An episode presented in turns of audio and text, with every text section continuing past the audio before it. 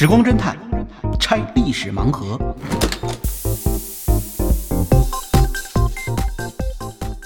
拆历史盲盒，找萨苏。萨苏老师您好，哎，能猫你好，哎，本来咱们这期不是要聊聊黑海舰队嘛，但是最近这国际上出大事儿了，就全球都在特别关注这个巴以新近的这个大规模冲突。现在实际上已经宣战了呀，就是以色列现在已经宣布对哈马斯宣战。那这样的话，这个仗可能还会越打越越打越大了。对，看着谁也没想到他们两个能打到这种程度。是的，是的，都在我们印象中啊，好像这个巴勒斯坦和以色列人的这个虽然矛盾重重，但是这些年来还是趋于平静的哈。这个呢，咱们是从政治角度去考虑这个问题，我主要是从呃军事角度来谈这件事儿。嗯，就是对于以色列来说，那么哈马斯根本就是一个完全上不了台面的对手。就他从来就没有想到哈马斯能够像这一次这样向他发起突然袭击，并且给他造成这么大的伤害。他算是一个准军事组织吗？哈马斯下面呢设有拉萨姆旅等等几个不同的军事组织，它是哈马斯是相当于一个政党啊，它有自己的政纲，它政纲是很强硬的，就是要把以色列整个抹掉啊。那么它控制地区主要就是以色列西南部的加沙地带，嗯，加沙走廊，加沙走廊这个加沙走廊呢，实际上是一个细长的。这么一小块地区，嗯，呃，周围已经被以色列都建起高墙来了。这高墙之内呢，人家有人说这是最大的世界上最大的这个监狱，里面呢大概有两百多万呃巴勒斯坦人啊，在这么狭小的地域内，嗯，而且关键是这个地区它非常贫困，它大概呃人平均年收入啊一千五百美元，年收入比年收入一千五百美元。那相对来说，像那个约旦河西岸那边呢也有巴勒斯坦。嗯，是吧？那边是阿巴斯，他作为总统的巴勒斯坦国的那个控制区，法塔赫的控制区。嗯，那法塔赫呢？他他现在他们平均的一年啊，也不算太高吧，但是好多了。嗯，呃，一年平均人收入是五千多，将近六千美元。哟，那好很多了，比他们这边确实要好很多了。是的，是的。所以强硬的、激进的，基本都跑到加沙来了。哎呦，这样一来呢？就是哈马斯就组织起了自己的部队，嗯，但是他总共加在一起，他的军队的力量也不超过两万人，嗯，而且原来说他有两万人呢，大概都没有呃六千条枪，就是说实际上没有那么多武器的，嗯，那所以以色列国防军的这个实力简直天差地别呀。是，而且以色列国防军呢，它直接是有大量的坦克、飞机等等，嗯，呃，这边哈马斯是一架飞机也没有。呃，好像一辆坦克也没有，基本是重武器。呃，这样的，那连装甲车都没有。您也说了，其实，呃，以色列在这个加沙地带建筑了高墙围栏，对这个加沙地带的控制和封锁非常严重。那这种情况下，这个哈马斯是怎么来发动这场这么大规模的一个攻击的呢？那这个事情的确是引起了很多人的关注，啊，包括以色列这边，摩萨德也没有给出警报，这个以色列的国防军完全莫名其妙。就是我怎么可能被这样的一个对手给打成这样了？因为在此前的五次中东战争之中，以色列前三场是赢得非常漂亮，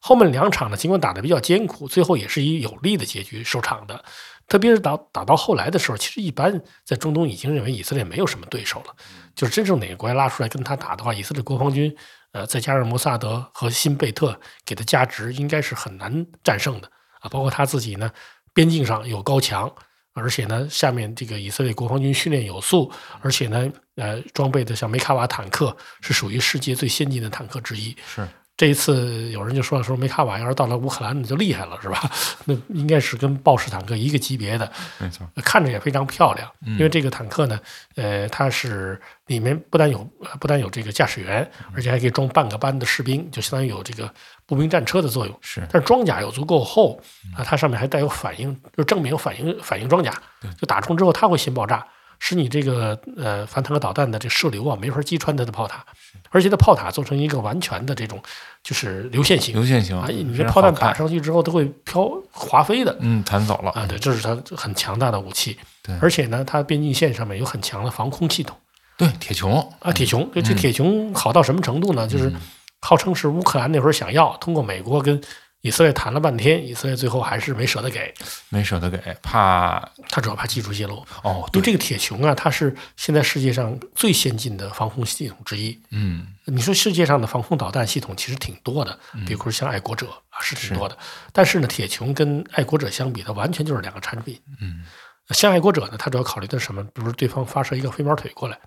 或者发射一个这个带核弹头的导弹过来，我得把它打下来。对对呃，，主要起这个作用，还打飞把这对方的这个战斗机给打下来。嗯但是铁穹却不是考虑这个问题的。铁穹呢，他就是以色列人根据自己现在面临的这种困难，呃就是面临的对手，他设计的。他的对手主要就是像巴勒斯坦的一些激进组织。那么对他进行攻击的时候呢，通常都使用的都是一些比较简陋的武器。对那比如说就是迫击炮啊，嗯比如说打迫击炮炮弹，或者是用火箭火箭炮啊，直接火箭弹一发就打过来了。这种呃武器呢很轻，打了就跑。再说呢，这个射程也很近，是，一般没有人想到在路上拦截。比如说，你想一个迫击炮炮弹打过来，难道我把这迫击炮炮弹拦在空中？这不是跟就是空手接子弹差不多吗？哎，铁穹就能做到。嗯铁穹就是当你发射这个火箭弹的时候，或者你用迫击炮打的时候，我能直接在空中把你的迫击炮炮弹给你拦下来。哎呦，那这反应速度可真够快，反应速度非常快，而且呢，确实它的准确性也很高，因为迫击炮炮弹才多大的一个东西啊，对啊，它居然能给拦下来。是。所以以色列人认为呢，这个我的防空系统也是很安全的。对，那最后呢，还有就是以色列呢，就是号称全民皆兵啊，嗯。基本上都有战斗力，是。啊别管男女啊，只要是青年，基本呢都配有武器。那这样呢，他就能够随时啊征召起部队来进行作战。但是最近呢，就以色列呢一直在朝加沙地带呃开始修建自己的居民点。那这些定居点向加沙地带进行蚕食的时候，他的这些居民也都是带枪的。结果这一次却被这个根本装备不全的哈马斯打了个措手不及，对，太意外了，非常意外。那么嗯我们就有很多人在分析说，到底他用什么办法打的？嗯因为以色列已经很高科技了，难道是更高的高科技吗？但是实际上，我们通过分析最后发现呢，这一次，呃，哈马斯之所以能给以色列造成这么大的损失，应该说它是战术得当，战术得当。他用的其实是非常简陋的武器，而但是呢，这些武器呢，呃，有很强的针对性。比如说，他现在出去作战的时候，轻武基本还是卡拉什尼科夫的步枪，对他就是这都是啊，对 AK 四十七，这是越战的时候用的这种单兵武器，按说是很简陋的，但是它配上别的东西就不一样了。呃，我这边呢就是总结了一下哈，他至少手里有一三板斧。啊，三板斧，对，您知道三板斧的故事吧？程咬金，嗯呃，当初这个瓦岗寨出来的嘛，那属于这个都是属于山大王一类的这个是出身，人家没学过兵法，但是作战的时候呢，就是三斧子，就这三招，就是这三斧子厉害，呃可能还没等你施展呢，就已经落马了被吓破了胆，砍下来了。对，那么这一次呢，其实哈马斯对于以色列国防军的打击也是三板斧。第一斧就劈向了这个著名的梅卡瓦坦克。有人说呢，说梅卡瓦就是你们说成了神话，是，实际上在中东战场上很多次梅卡瓦都已经被摧毁啊，有这种事儿。嗯这话也不错哈。嗯，但是呢，咱们得这么说，每次梅卡瓦被歼灭呢，也都是碰到了对方的硬茬子，对方特别优秀的坦克，哎对，或者空中的袭击，最后才被摧毁的。哈马斯，你凭什么就摧毁就这么出色的坦克呢？啊，重武器，对对，你看起来就是一个钢铁怪物朝你冲过来，这个很简直无法抵挡的样子。结果，呃，哈马斯呢，我们说呢，用什么办法炸掉的梅卡瓦呀？用开挂的方式，开挂，对，开挂。因为我们现在看到呢，在战场上至少有四辆梅卡瓦，就是被呃哈马斯啊用单兵武器给摧毁了。什么样单兵武器啊？用枪肯定是不行啊，对啊，用炮都迫击炮都不见得能行。嗯，但是他们用的呢，我刚才不是说开挂嘛，开挂，就是用无人机挂着 RPG 火箭筒哦那个弹头去炸这么个开挂，啊，对，就开挂是这样的。因为它呢，呃，哈马斯也没有像呃土耳其的那种那种大型的无人机嗯啊，那它主要是采用的是商用无人机，啊，就是旋翼那种的，呃，四个那个螺旋桨，一螺旋桨，转就上去了。对。我们平时用它来摄影啊什么的，但是呢，也呃这边呢，哈马斯却用它呢悬吊着这个火箭弹从天上往下扔，这下子对坦克来说其实威胁非常大的，尤其是对梅卡瓦。因为梅卡瓦坦克呢，我们刚才讲到，它的炮塔设计是这个尖锥型啊，就是带就是流线型的，所以它对于从前方打来、从侧方打来的这个呃炮弹呢，都有一定的防御能力，基本都是华妃啊，因为它看看起来这个炮塔是个扁的，对但是有个问题，你这样的炮塔从顶上看不就是一大圆片吗？对，所以当你从上面往下扔炸弹的时候呢，就很容易命中它。嗯尤其是无人机呢，还很小，你就是想用机枪或者是火炮想把它打下来，你也很难打，而且它也很容易对准这个坦克目标。很容易对准。嗯呃，更有意思的是什么呢？就是梅卡瓦坦克尽管全身都是装甲，嗯，但偏巧顶上是个鸡蛋壳，就是它的顶装甲很薄。这也是阿格留斯之种。这是阿格留斯之种，实际上啊是所有坦克都有这个问题，嗯就是它的顶部和底部都比较装甲比较弱，因为它主要考虑从正面抵挡敌军炮火的。是的，其实有很多国家也看到这一点了，比如说像英国，英国当时就设计了一种专门攻顶的啊这种就是反坦克导弹。哦，什么意思呢？就是这个反坦克导弹呢，你瞄准坦克发射的时候啊，它会实际上飞飞得比坦克要高一些。哦，它有一个特别大的攻角。哎，到最后一刻，嗯依靠呢它上面安装的呃计算机啊进行计算之后，从顶部直接向下攻击，嘿，这像眼镜蛇的攻击。去对去打击这个对方坦克的顶部。但是我们不得不说，这种设计呢，呃，它是很先进的，它费用也很高，对，这都属于高科技武器。高科技武器。那么哈马斯肯定没有这些玩意儿，他也他也不愿意去花这么多钱来弄这个。嗯，那么他呢没人卖他。啊，对，他就是用无人机带着一个 RPG 火火箭筒直接从顶上扔下来，简单粗暴但管用。但是非常管用，而且就是你一下子打掉我八个十个也没多少钱，嗯，但是我只要一个命中你，就可以给你要命。是的。那么这项这项攻击以后呢，的确给呃以色列方面造成了很大的打击。呃，当他把梅卡瓦坦克摧毁之后呢，实际上以色列在前方防线的这个重要的支撑点就没有了，因为嗯，他要靠梅卡瓦坦克来回走，因为他这个坦克只要走到哪儿，对方根本就没有力量来反击嘛。对，他被打掉了之后，那么他的一些外围的这种基地、呃据点儿就失去了掩护，是。而后呢，这个哈马斯就开始用用炸药把它呢就是设置的高墙给它炸塌，因为没有坦克来保护了嘛，它这个墙很快就炸塌了。炸塌以后，直接就会冲进以军的基地。在这个过程之中呢，呃，哈马斯还体现了对于情报的充分利用，就是在此前，他实际上已经准备两年时间了。在这两年的时间里面呢，他一方面是在训练人员，在积攒武器，同时也是通过这个时间呢，来了解以色列方面的情报。比如说，以色列的这些长官们都住在什么地方。因此，这一次他打进去的时候，一上来就先把对方的指挥体系给破坏了。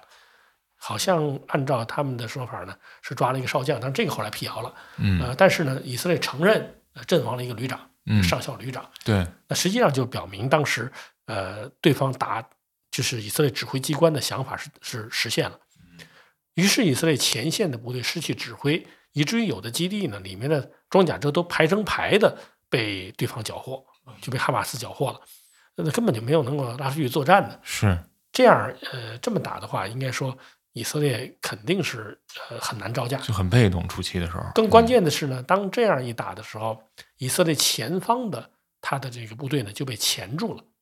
他没有办法，就这时候再去呃去支援别人。而这个时候呢，哈马斯就开始对于周围的住宅，呃，开始还有其他的一些居民点儿，嗯，开始进行进攻了。就平民目标这个。进攻啊，它是等于一直往里冲的，冲到多深的纵深呢？最深远的地方达到了二十四公里。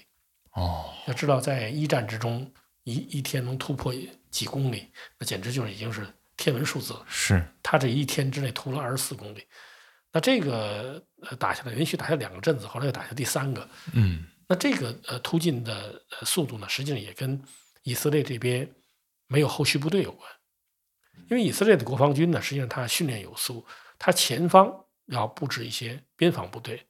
呃，比如说这一次他们要碰到的主要是加沙师，由于对方先打指挥所，所以呢造成了混乱，就瘫痪了。嗯他暂时没法动了。但是后方呢，你还有空军基地呢，嗯你的飞机应该迅速的赶来拦截呀、是还有呢，就是你后方的其他装甲部队应该上去补充南部战线遇到的这样的损失，但是也没能出动，因为这时候呢，哈马斯又祭出了第二板斧。这第二板斧呢，就是火箭弹。其实火箭弹本身呢，它并不是一个就是很重要的武器。对，经常看他们用啊。为什么说不是很重要？因为它它打不准。呃，对，这倒是以现在不是制导武器啊。呃，以现在的这个技术而言，如果你真想让它打准的话，你得加一点制导啊，比如说像我国的卫士一、卫士二等这些火箭弹呢，实际上它是呃在末端是要有制导的，那这样它才能够比较准确的命中目标。而一般呢，火箭弹是打呃打面积的，就在这一个面积里面，比如一平方公里里面，我落弹多少发啊，这基本就达到目的了。是它一范围伤害，嗯，啊，对，这是范围伤害的。对，呃，而且呢，它呢，呃，这个导这个火箭呢，如果制作的不太好，它飞行的轨迹也是千变万化。当年呢，就是最早的火箭是谁造的呢？是戚继光他们那个时代搞的，叫一窝蜂火箭，哦，一窝蜂，一窝蜂就叫一窝蜂哈，就名字叫一窝蜂。它实际上是个筒子，嗯筒子里边装着很多支火箭，嗯，点燃之后就一根一根的发出去。那么戚继光就形容啊，说这个火箭一窝蜂啊发出去以后，是敌敌人不知道它会飞向何方啊，我也不知道，因为它飞出去以后呢，在这个火药气体的这个推动之下，它朝前朝前进，但是可能这火药有有的地方不是那么均匀吧，再加上这个箭杆儿也不是特别直，所以它飞出去以后会拐弯会拐弯的。啊，有时候还会转一圈儿再飞回来，这个大家都感到很紧张。就是一般能不用尽量不用这种这种兵器。现在的火箭当然不会这样了，但是呢，也会出现散落比较宽泛这种情况啊，不见得是一下就打到你所需要的目标。所以在此前呢，就是呃巴巴勒斯坦这边呢，常常是用火箭呢来做对以色列袭扰的。对那这一次，那一般就打个三五个吧，对，冷不丁的了不，得了。但这一次一下就打了几千枚，对，有说三千的，有说五千的，这这么多也挺费这两钱的吧？天还在打。嗯，呃，我们首先说呢，这个大家不用担心它费钱，它其实哦不怎么值钱的。这种火箭弹呢，就比如说现在就是兵工厂生产的，直接那个幺零七毫米的火箭，它实际上售价大概七百美元一发。这市场价，那比如说你一下发五千发的话呢，大概也就是三百五十万美元。但是其实军火它的这个呃利润率很高的，你要是真是一百万美元能把它拿下，我觉得也不奇怪。那么这样的火箭呢，比如说几千发，其实也没多少地方啊，它几个集装箱就就就够了。啊，几个集装箱，因为火箭弹呢，它跟一般的大炮不一样，嗯，大炮呢你是需要有炮有有炮的啊，那么火箭其实发射起来很简单，就是比如一箱，你把这一箱拿出来一一块儿发出去就可以了，它的放射装置是那个单兵的那个肩扛式的吗？都不需要。不需要，不需要。呃，如果咱们去中国人民革命军事博物馆呢，你会看到那儿还有卡秋莎火箭。嗯卡秋莎火箭实际上就是几个吊轨，啊，然后呢把这个火箭放在轨道上，嗯然后，它刷刷刷就飞出去了。但是他们好像也没有那么大的，它那都是小的，它这个呢里面还是不，它这个火箭还是蛮大的，哦，因为它这个火箭呢，我们现在统计看到呢，基本上都能飞到特拉维夫，嗯。也就是说它实际上飞得很远。看起来呢，就是它的火箭这一次的确给以色列造成了很大的威胁。是，咱们不是说了吗？以色列是有铁穹的，嗯，对，铁穹就没想到一下子飞来这么多火箭。打哪个不打哪个，就一下你你的雷达能跟踪二十个了不得了是吧？嗯嗯，那一下来两千，你怎么跟踪啊？是，所以这样铁穹完全产生思维混乱。这真是是防不胜防，尽管它也拦截了一部分火箭弹，嗯但是大部分火箭弹还是飞进了以色列的境内，嗯而且是无差别的对以色列的各种目标进行打击。是，这个打击的结果是怎么样呢？嗯由于火箭弹四处飞啊，使各个地方同时报警，造成以色列的整个情报中心的瘫痪。就他一时搞不清楚到底是敌人从哪里打进来，数据过载，敌人对哪儿对哪儿进行了攻击，是，而且呢，呃，这个火箭的打击也使得以色列后方的空军没法出动，因为你的哦。机场也在它的打击范围之内。是，如此一来，前方呃整个这个作战的地区呢，就是呃以军不得不就是分成一个一个部分孤军奋战。嗯，不但以军在孤军奋战，而且呢，那些定居点里面的居民，武装居民，更是遭到了灭顶之灾。哎，对，太惨了，他们实际上的这个正常情况下呢，他的战术是依托这个房子进行防御，然后呢等待国防军的支持。嗯，因为他们这个定居点建的时候啊，就考虑到可能会比较危险，所以通常定居点的房子会建得很坚固，带有战斗堡垒的性质。可惜的是，呃这一次呢，哈马斯准备时间比较长，他们特意的在呃加就是在加沙这边的沙漠里面修了一组，就是类似于以色列移民房子的这样的模型。哦，实战训练，实战训练，这样就是他的这些官兵啊，准备参加这个呃袭击的官兵，预先在这儿进行了长时间的训练。据我所知的是，美国和以色列呢是都了解到了这个情报，嗯，但都没有太重视，大意了，认为对方可能是为了打巷战啊，小打小闹的，就没想到他是这么大规模的进攻。于是，当以色列的国防军没有力量来支援，后方的部队也上不来，这时候呢，以色列在当地的居民就很快遭到了呃痛击，是。呃，有很多人员阵亡，也有的呢就是子弹打完了，或者是呢呃抵挡不住就被对方突进自己的院子啊，最后呢对方也很熟悉你室内的情况，你跟打巷战一点胜算都没有，最后就把很多以色列居民呢就抓到了，对俘虏了，人质给带走了。对，而这个时候呢，呃，以色列方面呢还遭到了第三个打击，就等于第一个打击是呃无人机是吧？第二个打击呢是呃火箭弹，火箭弹，嗯第三个打击就是第三板斧是什么呢？第三板斧呢就是飞行伞翼，飞飞行伞翼，飞行伞翼是、呃这种飞行伞呢实际上是带有动力的啊，但是呢它实际上就是一个看起来就像是一个玩具，按说是一个运动的这个器械，它最初就是一个运动器械，嗯是搞极限运动的。对，呃，那么这种武器呢，上面带有啊、呃带有螺旋桨，也就是说它是有动力的，嗯，但同时它又很轻。是。这一次呢，就是呃哈马斯使用的这种翼伞看起来是比较标准的，它呢上面包括一个用呃就塑用塑料啊、可能是塑料或者是其他的这种复合材料做成的伞翼，然后下面呢是呃有两个座位，这两个座位呢一个人是负责驾驶，另一个人则负责射击，而这两个座位啊，不要说外边有没有座舱了，就是连起码的安全带我看都可能可能都没有。太简啊，对，陋了，直接就是就是基本上就是坐在机器上面，这就是敢死队啊，这就是，这是敢死队。而且这个呃东西一旦遭到对方的枪击，嗯，那几乎是一打一个准儿，就是打火把，在空中打火把的。不过呢，他们并没有遭到这样的命运，因为这一次呢，哈马斯又是把这种奇怪的武器用在了呃它最合适的地点，就用在了那个国际音乐会上。对，当时能看到，嗯以色列正在举行一次沙漠里的国际音乐会。嗯那么当时来到这个音乐会的不单有以色列人，还有来自于世界各国的音乐爱好者。但是也就在这个大家正在载歌载舞的时刻，突然空中出现了很多这种飞行翼伞。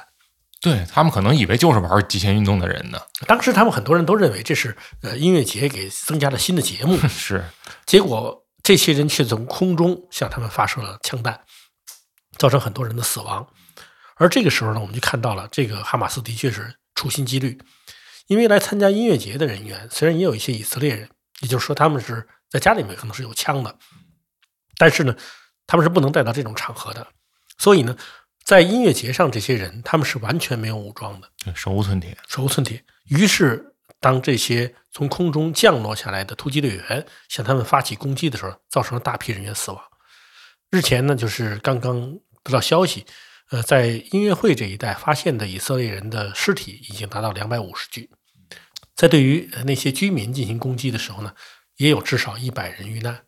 现在呢，看来以色列损失确实不小。是，而且伤亡可能还在增加，对，而且伤亡可能还在增加。现在呢，就是呃，造成了就是很多人的被俘。对，那现在呢，这些人已经被作为人质被押往了加沙地带。是，那以后还不知道是怎么解决这个问题。嗯，所以就看到这一次呢，确实，呃，以色列是遭到了哈马斯处心积虑的攻击。就是说，我们不管他们的政治上面是非曲直，从军事角度来说，应该说，呃，哈马斯还是呃战术上面很厉害。对，您刚才提到就是这飞行伞翼，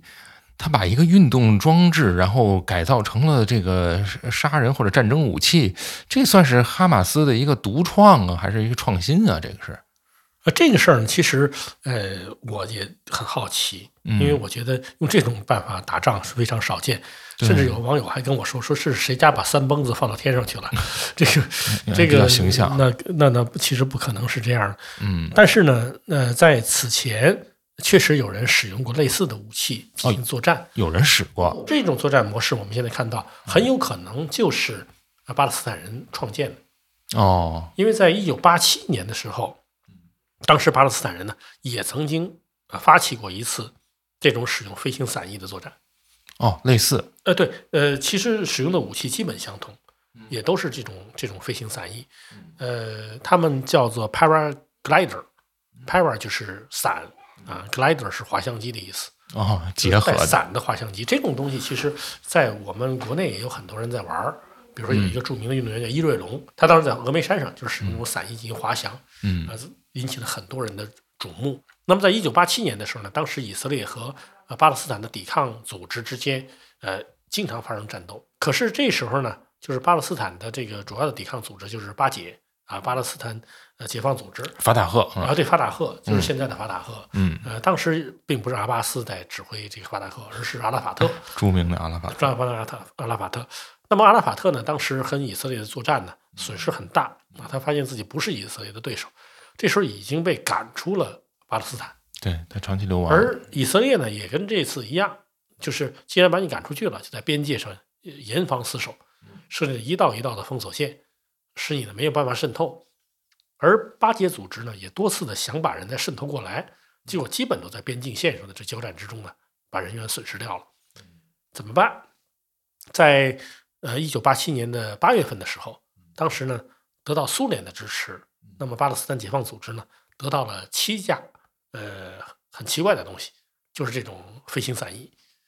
那么当时这种飞行伞翼上面既有发动机，而且呢人员还可以趴着驾驶的，这个对于当时的巴解组织来说呢，是非常新鲜的武器。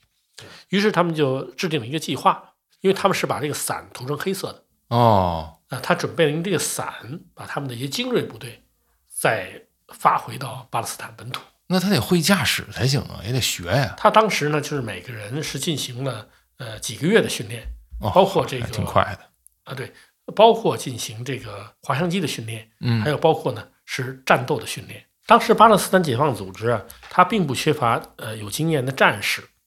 所以呢，他们当时呢就专门从呃这个他的精兵里面又多挑了一些特别善战的这样的突击队员。嗯那么他找的这个突击队员呢，就确定了四个人，因为他一共有七个伞，在此前的这个训练啊什么的时候，也有一些损损坏，损坏啊，有一些损坏。哎呦到最后呢，他决定是用四个伞，啊，四个伞，四个人，四个人进行突袭。哎呦，队长叫塞耶尔，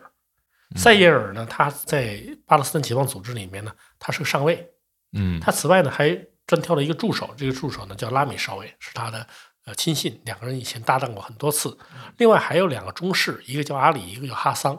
那么这四个人共同组成了一支突击队，在一九八七年十一月二十五号，呃，对于以色列进行了一次攻击，就是使用这种滑翔伞。所以以色列应该是吃过亏了。见识过啊，，对，应该是应该是见识过了。嗯那么当时呢，它并不是从这一次加沙地带起飞的，因为那时候加沙完全是被以色列控制的，南部以色列当时控制地区很大。嗯那么他当时选择的方向呢，是从北侧进入以色列。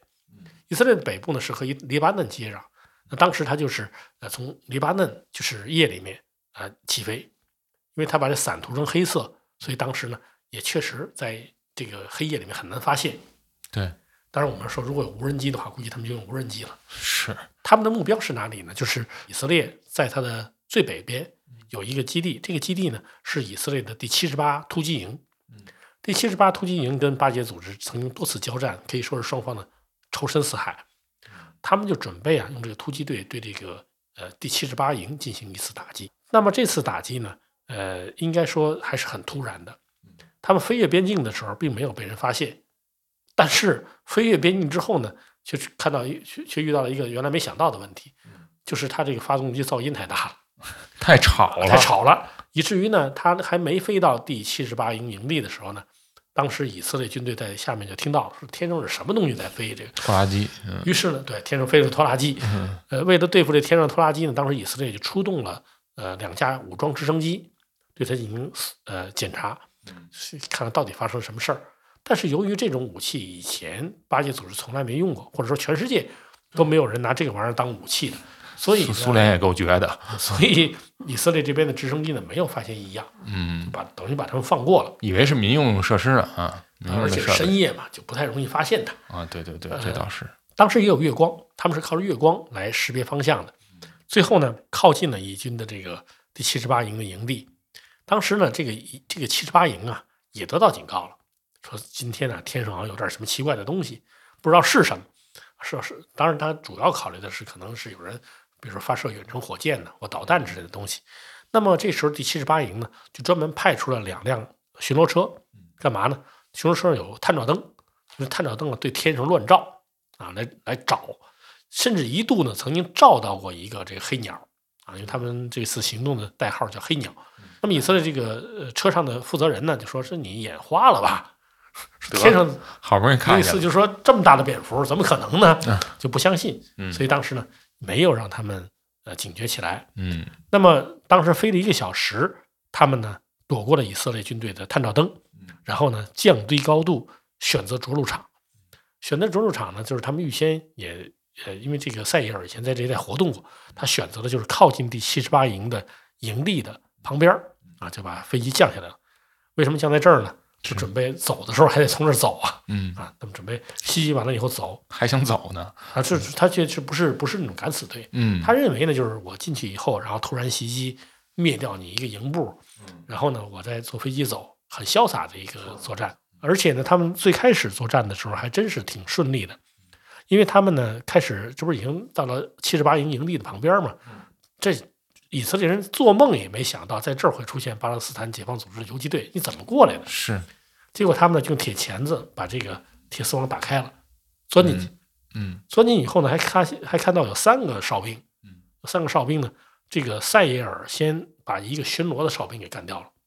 就像我们在看电视剧里面有摸哨似的。另外两个哨兵呢，也被他另外两个队员，一个阿里，一个哈桑，也给他给杀掉了。那这样干掉了三个哨兵以后呢，他们就进入到了营区，再下一步就要进到营部去了。去营部去，估计就是先打打敌人，先打敌人营部的指挥人员，然后呢再去抢地图，抢这个抢点这个呃破坏情报文件之类的，啊，然后放把火，然后就跑了。是，可是就在这时候呢，就暴露了。怎么暴露了呢？因为他们没想到这时候居然还有人从外边进来。因为呢，以色列呢，它是全民皆兵，所以呢，这个部队里头什么事儿都有。他有一个军官呢，就是他那个女友也在这个部队，俩人就一块儿出去夜里头出去玩去了，玩的高高兴兴的呢，就到半夜时分才回营。回宿舍。开这个吉普车就回来了。嗯回来以后，这个大灯一照，正好把这四名阿拉伯突击队员全罩在里面了。一看就不是自己人嘛。嗯于是双方就冲突起来了。队长塞耶尔他是很有战斗经验，塞耶尔上尉就直接扫射了这个呃这辆车。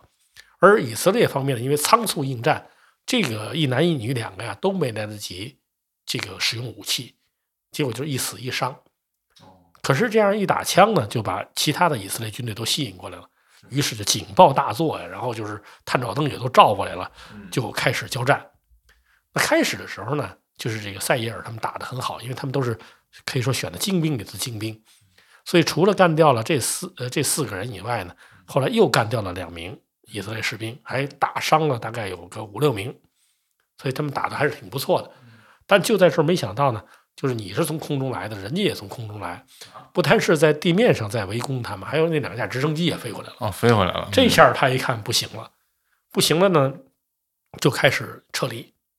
但是在对方已经包围的情况下，撤离是非常不容易。他那个助手叫拉米少尉，就是掩护他们啊，机枪手掩护他们。最后呢，就是被击中阵亡。而这时候塞耶尔呢，他还带着另外两名士兵呢跑出去了。啊，真跑出去了。跑出去了，而且跑到了那个滑翔机、散翼机在那那地方，然后他就操纵着散翼机就开始跑。他们上散翼机，包括跑呢，这个以色列军队都没想到，他说怎么还有这样的奇怪的武器能跑掉啊？但是你上了空中的时候，其实就有问题了，因为你这散翼速度太慢了，目标也大，所以呢，他在飞行的途中还是遭到了对方的追击，就对方用探照灯先照到了，照到其中一个就是阿里中式的这个滑翔机，然后就是对空射击嘛，就于是这个阿里中式呢，也是在距离边境只有四百米的地方就被打下来了，眼看就要逃那个，那一看就要逃生了。但是，是呢，塞耶尔跟哈桑两个人都跑出去了。嘿，那这个呢，就是一次呢也算是成功的这种突袭。嗯嗯他的四名突击队员呢阵亡了两个人，但是呢击毙了六名以军，击伤了七个。也算成功了一次奇袭。这是一次成功的奇袭，但是呢，我们不得不说，这次奇袭其实也有很不成功的一面。嗯因为打的是以色列军营，属于硬目标，嗯，所以想扩大战果非常不容易。对一旦开枪的话，对方的枪兵也要多得多。最后呢，就是这么精锐的人员还是遭到了损失。嗯第二点呢，就是呃，尽管他们当时取得了战斗的胜利，但是呢，他的这个战果呀，不太为人外人所知，因为你毕竟打的是兵营。对那么对于一般老百姓来说呢，就只能看报纸才知道有这么回事儿。是啊，他很少有人去呃专门说这到底发生了什么事情。嗯从这一次哈马斯对于以色列的袭击来看呢，他就回避了这两件事情。嗯第一件事情呢，他使用这个伞翼啊，他还是这飞行伞，主要是来打击没有武装的目标，嗯，就是音乐节上面的普通人。变成打击平民了。对，然后第二个呢，就是他在呃进攻的时候呢，避开了以色列的正规部队，因为呃以色列呢，他如果要是发现有散役过来，一定会用武装直升机啊，呃或者是调动呃这个防空武器来打你的。但由于这个时候，哈马斯同时对于以色列的兵营也发起了攻击，嗯所以以色列军队自顾不暇，没有办法来进行追击。嗯，最后呢，就使得他们能够成功的完成这次越境作战。是，但是这次呢，因为他们采取这么多的这种攻击平民的这个，包括绑架平民的这种方式，哈，也是在以色列国内应该引起了非常大的震动。就这么大规模的这种这种攻击，哈，原来也是没有见过的。那我就不禁想起一个问题了，因为大家都知道这个以色列的摩萨德情报机构啊，也暗杀这个原来的德国纳粹之类的，就是他们非常的这个强大的这种情报系统，为什么没能发现这件事儿呢？我现在看呢，它主要有三个原因，因为咱们是时光侦探嘛，咱对。们也可以往回回溯一下，是。我们就会发现呢，摩萨德呢，他实际上经常慢半拍，哦，因为摩萨德呢，它原来有一个信条嗯。啊，这个是据说是一句希伯来的那个古代的警语，嗯。啊，就是说敌若欲杀你，你必先杀敌，嗯，也就是不等敌人来杀你，你就先把对手干掉。对，先发制他应该先发制人，但是摩萨德常常弄成后发制人。啊，比如说真是呃，是追追追杀这个纳粹的战犯嗯就不用说了，因为这个肯定是二战之后才能进行嘛。对，但是在此后，他也有很多次这样的事例，嗯比如说黑九月，黑九月就是当时哎，对慕尼慕尼黑行动，嗯就是对方呢，就是呃，他们是先杀了以色列的一些运动员，嗯这时候呢，他们才反应过来，嗯就是他们的情报系统才开始追杀，而不是一开始先保护好运动员。他这方面可以说呢，缺乏点预见性。嗯还有呢，就是第四次中东战争，也就是赎罪日战争，嗯那一次就是离现在五十年。这次，呃，这一次的哈马斯的袭击也是选择了同样的节日是啊，就是也打你一个措手不及，是吧？你看这个不吸取教训的。那么上一次的时候呢，就是在埃及军队向以色列发起偷袭之前，其中有一位阿拉伯的领袖啊，他们呢实际上因为他们的国家以前打了很多年仗，不想再打了，他就专门要求呢要见以色列的以色列总理。梅厄夫人。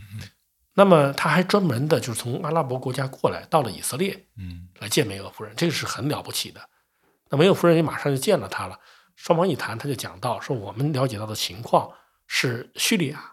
现在呢已经做好准备要对以色列进行攻击了，而且这次行动之中呢，埃及也会配合。那这个情报其实非常重要，跟以后发生的战斗其实是完全一致的。梅厄夫人也非常重视，就把这个情报呢转给了以色列国防军和摩萨德。结果确认的结果是认为不可能发生这样的事，就是他们认为以当时的巴呃当时的这个阿拉伯军队呢没有足够的力量发动这样的进攻，他们很弱的，认为他不可能对我们发动进攻。结果随后就被对方的突然袭击打得落花流水。那应该说这次这个事情上呢，摩萨德是慢了半拍，这回又慢了半拍。不过这次慢半拍呢，呃，我个人认为背后可能是有一些呃政治因素在影响着他。我们现在看到的情况呢，是很有可能在这次袭击发生之前，埃及就已经向以色列方面提供了报警，但是他没有具体的报警说，比如谁谁谁在什么时间会怎么打，但是他已经告诉了他，就是有可能会发生这样的事儿。但是摩萨德这边好像报上去的消息就是石沉大海，很怀疑是这样的一种情况，就是内塔尼亚胡呢，他玩脱了。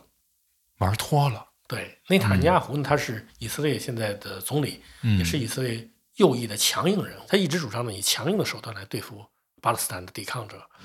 那么在此前一段时间里面，他一直在推行一个政策，就是挤压巴勒斯坦人。这挤压呀、不单是把加沙地带的巴勒斯坦人给挤得够呛，而且呢，连呃就是约旦河西岸，也就是现在阿巴斯控制的法塔赫，他们那边的这个呃，他们那边的巴勒斯坦人也给挤得够呛，